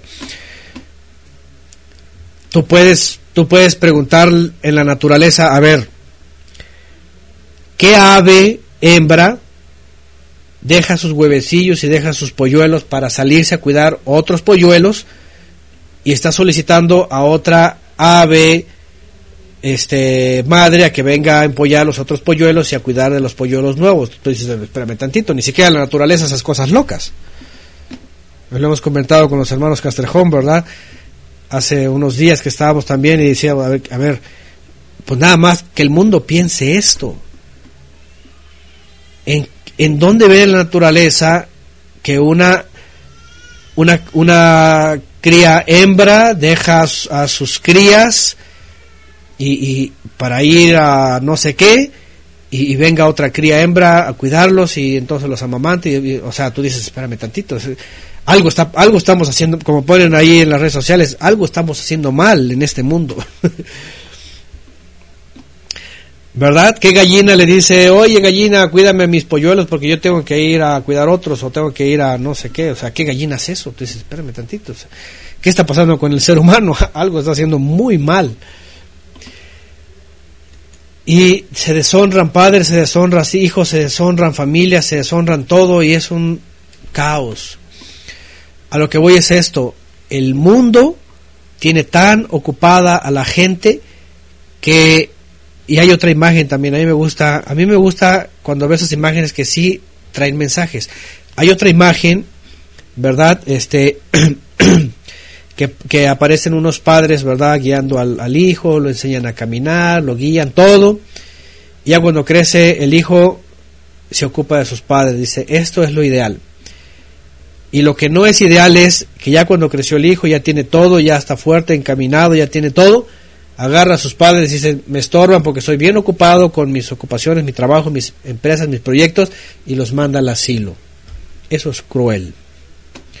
Eso es cruel, eso no lo ves ni siquiera en la naturaleza tampoco. Tú dices, algo está haciendo mal el ser humano. Dice Raúl Cardosa, aquí en Estados Unidos, dice, madres cuidan niños ajenos y de los suyos no saben nada. Y eso es justamente, eso es lo que celebran apenas cuando fue, fue hoy, fue ayer, ¿verdad?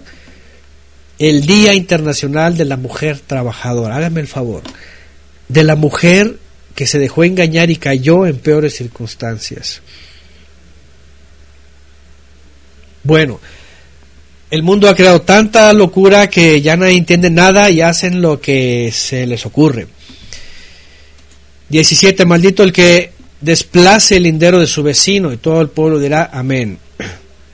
Aquí hablando, lo que ya hemos hablado también, eso es bien natural, ya lo hemos estudiado antes, ¿verdad? Sobre ensanchar el lindero de sus tierras y irle ganando un metro en la noche, otro metro en la otra noche, y así, así hasta que ya, ya hemos hablado, es un principio de vecinos, es un principio hasta de países. Es un principio hasta esta, esta gran nación del norte de México, que, que la fundaron, por cierto, misioneros cristianos, todos masónicos, obviamente ya todos ya sabemos esas cosas, esas personas, y que se apoderaron de esas tierras y que hicieron matazón de indios americanos y que hoy lo celebran, ¿verdad?, con el Día del Pavo y todas estas cosas locas y que ensancharon sus territorios y que hicieron trampa y que hasta México le quitaron una gran extensión de tierra y etcétera. ¿Se dan cuenta? Y eso es maldición también, por eso la maldición cae en algún momento.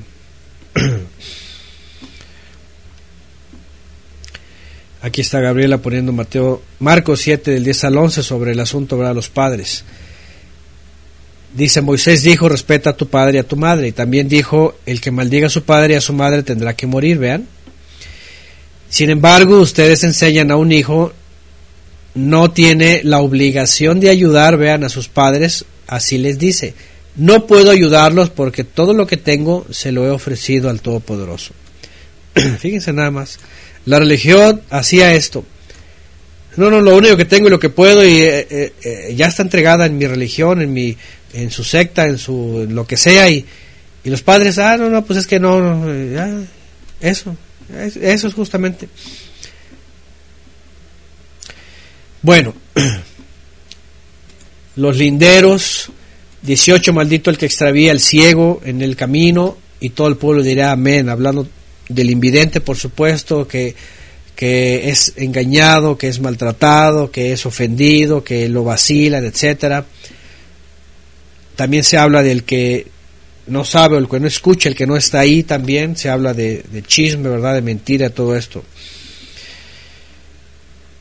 O sobre todo al ciego, también, por ejemplo, podríamos decir, eso, eso es bien fuerte, esta tiene muchas connotaciones. ya las hemos hablado antes.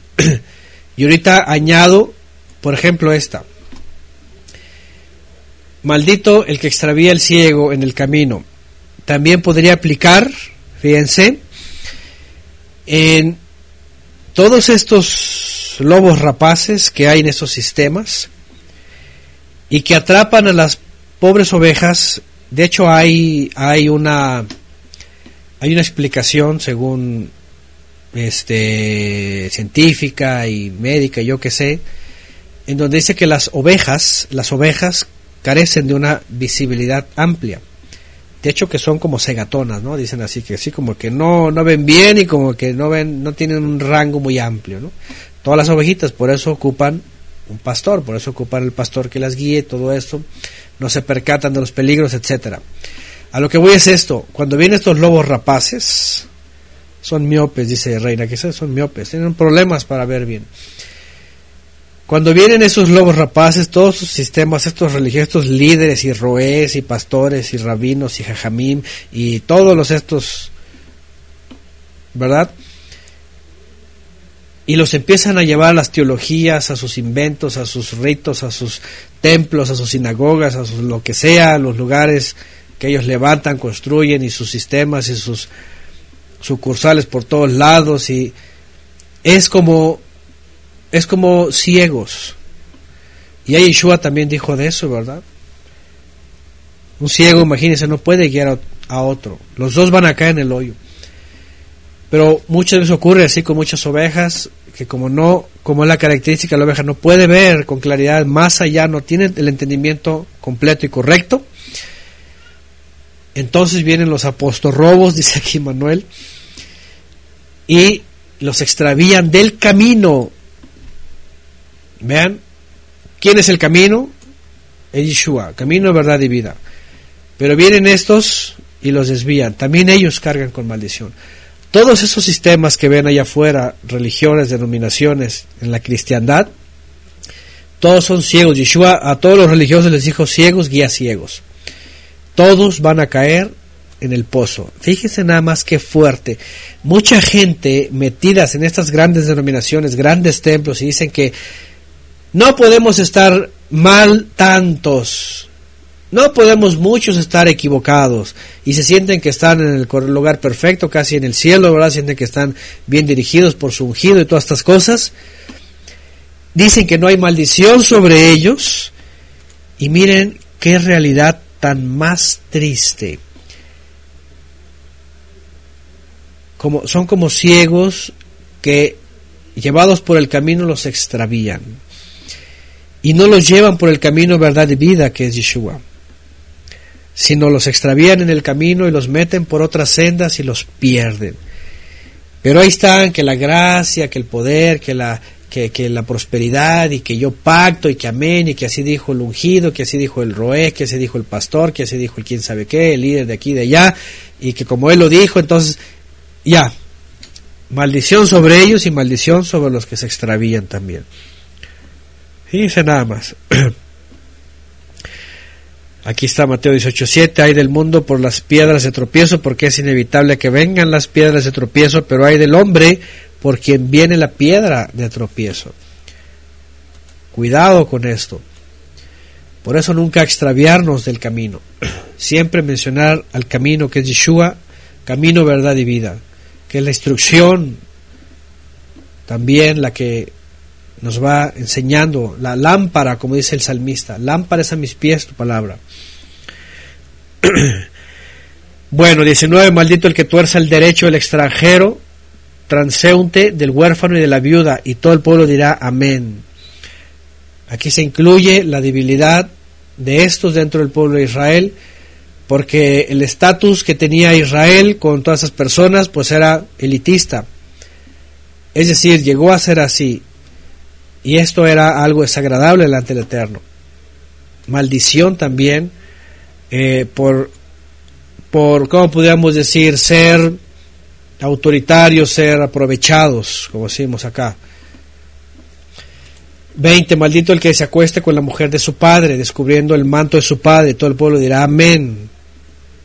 Pecados de, de, de inmoralidad, de relaciones prohibidas, incesto, adulterio, etcétera, fornicación. 21. Maldito el que se ayunte con cualquier animal y todo el pueblo dirá amén. Bestialismo. Maldito el que se acueste con su hermana, hija de su padre, hija de su padre o hija de su madre. Y todo el pueblo dirá amén. Incesto. Maldición también. 23. Maldito el que se acueste con su suegra. Y todo el pueblo dirá amén. También es una especie de incesto. Maldito el que en lo oculto asesine a su prójimo y todo el pueblo dirá amén. Homicidio doloso y además premeditación, alevosía y ventaja. Eso es de lo más perverso del ser humano, ¿verdad? Tramar hasta llegar a asesinar a su prójimo. Sin embargo, no hay necesidad de derramar sangre como Yeshua también lo dijo, ¿se acuerdan? Y él llevó el mandamiento hasta el entendimiento correcto. En lo oculto quiere decir en el pensamiento, es decir, y esto lo hemos hablado antes también en la enseñanza de Yeshua cuando él interpretó este mandamiento, importante es esto, porque el mundo no le importa que lleven pecado personas solamente con la intención, con el pensamiento, con el deseo. Hay tantas personas allá afuera que dicen, no, yo no le hago daño a nadie, no le hice a nadie, pero traen rencor, traen odio, traen deseo de que alguien le pase algo y alguien puede decir, no, yo, yo, yo no le hice daño a nadie, pero están pensando en que le pase algo malo, o están tramando algo. En lo oculto quiere decir en la mente, en el pensamiento, escondida, simplemente que lo esté tramando, simplemente que se lo desee, es lo mismo. El chisme también es muerte, ¿verdad? La, la, la confabulación, el, eh, todo esto. Entonces lo oculto nada más es para asesinar, simplemente Yeshua dijo cualquiera que ofenda a su prójimo, dice, ya va camino el juzgado. Ya va camino el juzgado, al, al Beit Din le llaman en hebreo. Fíjense nada más. 25. Maldito el que acepte soborno para matar a un inocente. Y todo el pueblo dirá amén. Testigos falsos también en un homicidio. Maldito el que no persevere en las palabras de esta Torah para cumplirlas. Y todo el pueblo dirá amén. Una serie de mandamientos especialmente mencionados aquí.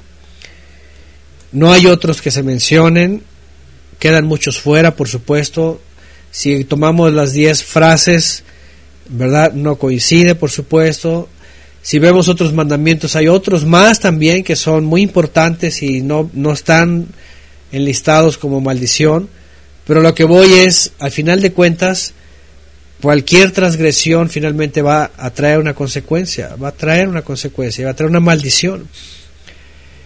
Pero lo que se hace aquí es una muestra solamente, ¿sí? De comprometer al pueblo, de comprometer al pueblo para que tenga alineamientos y para que tema al Eterno y para que sepa que finalmente eh, el Eterno está esperando una buena respuesta del pueblo. De esta manera, a lo que voy otra vez, antes de comenzar con este último blog, hace ratito, es nosotros, primero como lo vimos al principio, como piedras vivas, sacadas de Egipto, en vez de ser levantadas en templos egipcios y pirámides egipcias, vamos, el sistema del mundo, el Egipto de hoy, religiones y sistemas laicos, somos tomados para el santuario del Eterno por medio del Mesías, cuya roca principal es Él, piedra angular, y un santuario edificándose. Y sabemos, como lo dice la carta a los hebreos, que una vez que hemos conocido la verdad y hemos conocido el rescatista, y aquí va el punto principal, voy a volver a mencionar esto y con esto cerramos. Ciertamente el judío dice, citando la Torá, Nadie va a morir por los pecados de sus padres, de sus abuelos, no hay maldición generacional como la doctrina lo dice, como el judaísmo lo llegó a decir. No existe ese asunto de la, maldición generacional y que, y que yo me acordaré de la cuarta, tercera, cuarta, quinta, etcétera. Esto ya una fue una composición religiosa. El Eterno mismo dice en Ezequiel que eso se pasó a ser un dicho en Israel, que los hijos iban a, pagar la consecuencia de los padres, etcétera. Dice, no, cada uno morirá por su propio pecado, ciertamente. Y dice Shaul de Tarso, ciertamente habría un justo que quisiera dar la vida por otro, dice, pero tampoco es posible. Entendemos en todo el mensaje de la Biblia que sí hay apertura al perdón de pecados por medio del Padre. La cosa es de que el pueblo de Israel en aquella época tenía que finalmente reconocer que ese perdón venía por este rescatista, este Goel, que es el Mesías Yeshua. Entonces, ciertamente, cada uno muere por su propio pecado, no hay remedio. Pero por otro lado, nadie podemos salvarnos entre nosotros mismos, por eso el Padre tiene que proveer un rescatista, es este Cordero, para todos aquellos que sean encontrados como piedras vivas. Goel, con G al principio, Goel, que es rescatista, que es salvador, pues lo traducen regularmente como, como el salvador, ¿verdad? Pero de hecho, la palabra Goel, ajá, Goel, G-O-E-L, tiene que ver con, fíjense, alguien que tiene que pagar el precio para rescatar a aquellos que ya están destinados a la muerte. ¿eh? Que ya, están ya estábamos destinados a la muerte. Entonces viene, porque no es gratis, ni siquiera eso. Tiene que pagar el precio, precio de sangre, para entonces reivindicarnos, pero entender que por supuesto, mientras permanezcamos en ese rescatista, en el camino verdad y bien, en el camino de Él, que Él enseña, que ya lo hemos estudiado ampliamente y detenidamente en la serie Yeshua, el profeta al cual oír, la cual yo recomiendo a los que, a todos, la escuchen si no la han escuchado, cómo es la forma de vivir, como el Mesías enseña. Es decir, una vez que somos rescatados por Él, entonces, entonces a vivir una vida como Él la enseñó. Vuelvo a lo mismo, porque de nada sirve haber sido rescatados y entrar a sistemas de la gracia en donde ya no pasa nada, ya puedo vivir como sea, ya puedo hacer lo que sea, al cabo ya no hay maldición sobre mí porque todo lo puedo en Cristo que me fortalece, dice la religión, y entonces ya chalala, chalala, y listo, ¿verdad? Y salvo siempre salvo. Ese es engaño de Satanás. Cuando vemos aquí las maldiciones es porque es muy claro que hay cosas que el Eterno no le aparecen, que Él reprueba, que es una abominación. Entonces, cuando da el rescatista, esto es valioso, porque si alguien no valora la sangre del rescatista, vean lo que dice Hebreos 10:26, gracias Mario Leal. Dice, porque si continuamos pecando, es decir, transgrediendo los mandamientos voluntariamente, Hebreos 10, 26 al 27, después de haber recibido el conocimiento de la verdad, dice, ya no queda más sacrificio por el pecado. ¿Se dan cuenta? Otra vez, no es posible que alguien sacado, una piedra viva sacada de Egipto, hacer una piedra viva en el santuario verdadero del Mesías, venga a transgredir, venga a provocarse maldiciones. El que ha sido rescatado es porque ya no le va a dar poder a Satanás, al acusador, a la maldición de que ésta se haga otra vez vigente. Y aquí está muy claro, fíjense, si alguien que ha sido rescatado pero continúa transgrediendo de forma voluntaria, Vean, después de haber sido tomado como una piedra viva, dice ya no hay más sacrificio. ¿Qué quiere decir? Queda, y, de ahí lo dice la carta a los hebreos en el siguiente verso, dice, lo único que queda es expectativa, horror, ¿verdad? Del, fuego devorador que va a venir, del juicio, pues del día del juicio y el día del castigo de los perversos. De esta manera entendamos, y ya cierro con esto, entendamos aquel texto de Shaul de Tarso en, en, Colosenses, ¿verdad? En donde dice que clavó el acta de los decretos en el madero sí, por su muerte, por su entrega, por todo lo que hizo, estas maldiciones ya no tienen efecto en aquellos que ya han sido rescatados y ya viven una vida agradable al Eterno, habiendo regresado al camino, habiendo hecho Teshuvah, habiéndose liberado de los ciegos que guiaban en caminos torcidos, o aquellos más bien que nos llevaban en caminos torcidos, en sistemas, en religiones, en todo eso. Y entonces mientras permanezcamos en el rescatista, y como él enseñó a permanecer, claro que las maldiciones ya no operan porque ya fueron colgadas en el, ya fueron clavadas en el madero. Pero cuidado, otra vez, Hebreos 10:26, que si alguien no persevera en el conocimiento de la verdad, que es la Torah Emet, entonces ya no queda perdón por sus pecados, sino queda expectativa de juicio y hervor. Dice, sino una horrenda, dice, expectación de juicio y ardor de fuego. Ahí está, Hebreos 10:27 es esta versión, que va a consumir a los adversarios. ¿Es claro o no es claro? Yo creo que el problema allá afuera es la teología y la doctrina romana, que ha manoseado, torcido, tergiversado la verdad y la ha cambiado en mentira. De esta manera, entonces, este capítulo, aunque nos trae a memoria la vida del pueblo de Israel y ciertamente la sentencia por la desobediencia, también nos habla de ese rescatista también para todas las naciones que nos rescata de el Egipto de este mundo, pero que nos posiciona en el lugar correcto y que nosotros tenemos que hacer la función correcta en ese santuario vivo en el cual fuimos añadidos. ¿Cierto? Yo no sé quién ha visto yo no sé quién ha visto, por ejemplo, estos cercos, estos muros que han hecho, que hacen de pronto aquí, los que han venido aquí, aquí a Cuernavaca, en este lugar donde estamos, que hay estos muros de rocas bien grandes, si los han visto.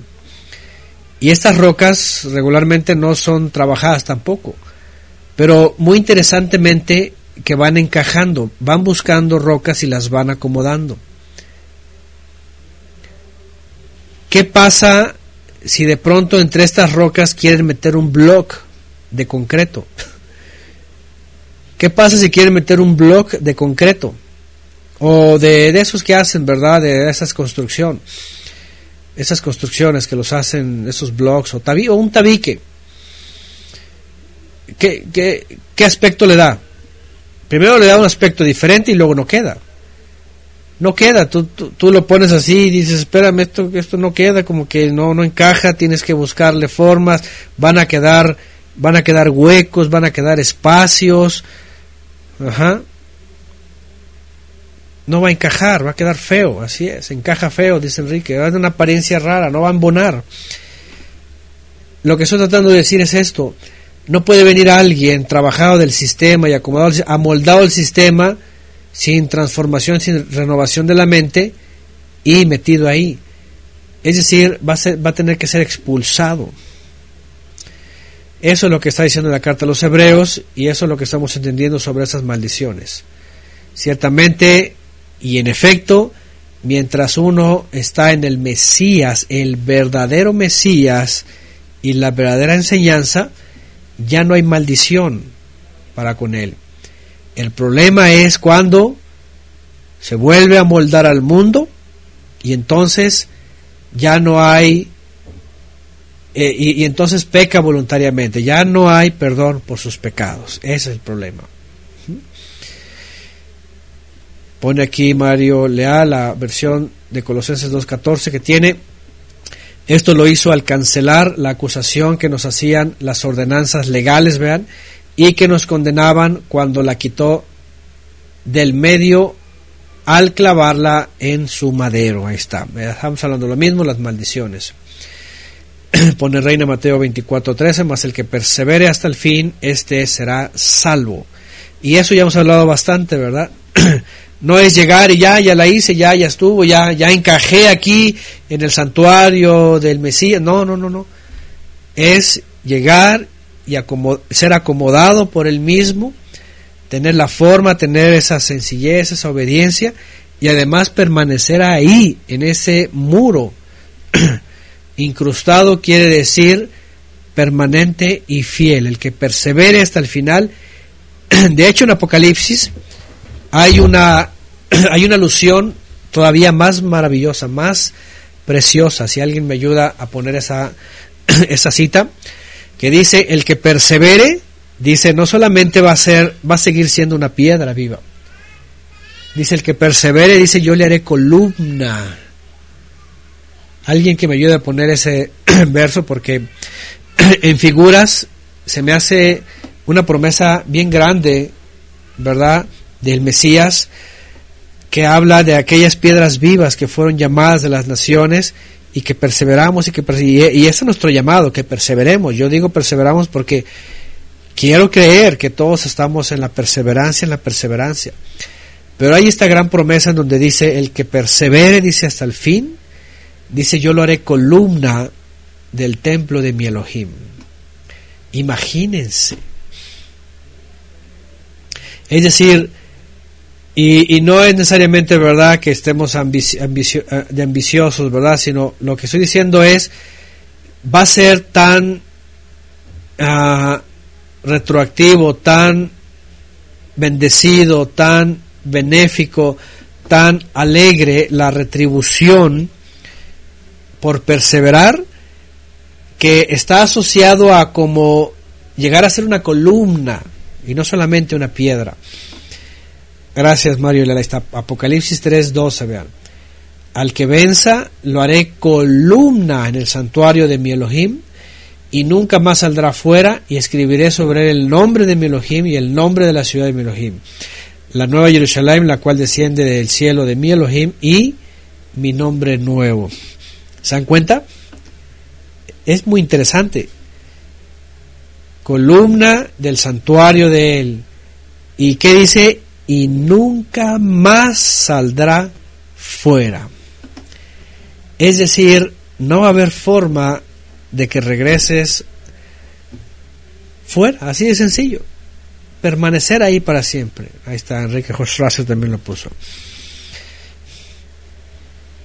Y pues bueno, dice Gloria a ti, sí, de eso estamos hablando. Eso significa, eso significa después de haber creído, eso significa santificación.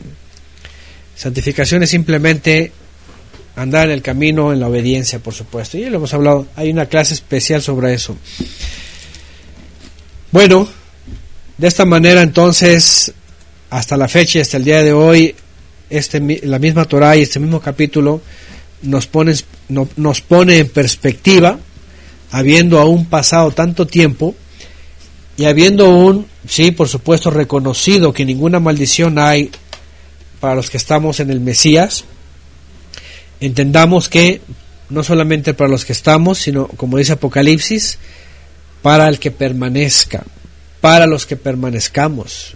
Quiero que nos contemos así porque quiero que no sea de oídas la palabra, no sea solamente de oír y, y, de olvidarnos, sino de hacerla, de vivirla de que se dice permanezca, quiere decir que voy a estar permaneciendo y cada día voy a ser constante y constante y nunca me voy a olvidar y nunca me voy a apartar de la fe y nunca me voy a ir, me voy a desviar y salir del camino por alguien que me lleve fuera del camino, no, sino el camino de verdad y vida en el cual hay que ir es el Mesías y hay que permanecer ahí.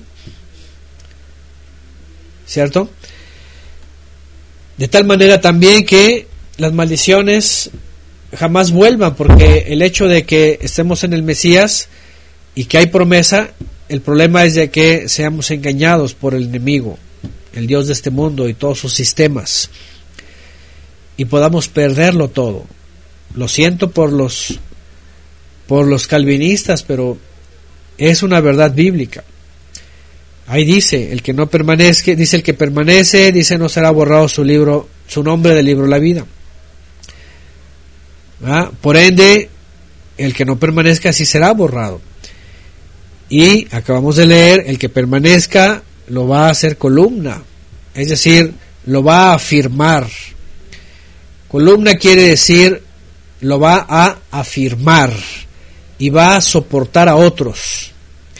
Va a ser parte fundamental del santuario. Sí, porque una cosa es ser, y los que conocen, ¿verdad?, sobre ingeniería civil, en la construcción o arquitectura saben esto.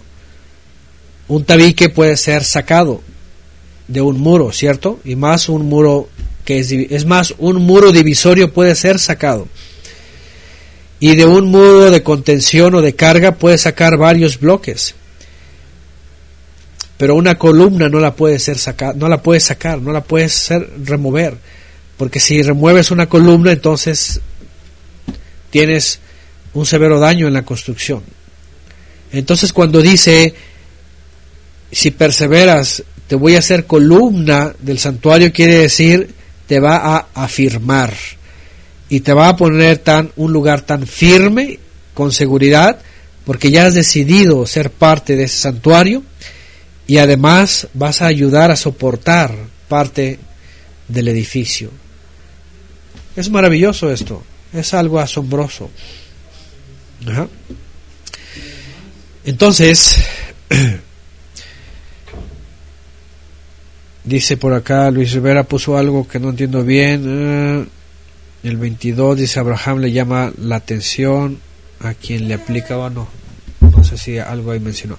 Pero bueno, ahí está, Mario Leal agrega Apocalipsis 3.5, de esta manera el que venza será vestido de vestidura blanca y nunca, y además vean, esto es, nunca borraré, es, equivalente a, a la columna. La piedra viva que permanezca hasta el fin será, afirma, será reafirmada, será una columna es equivalente a esto. El que venza, vea su vestidura blanca, dice, nunca será borrado del nombre del libro de la vida. Y además confesaré su nombre delante de mi Padre, delante de sus mensajeros. Este es lo mismo.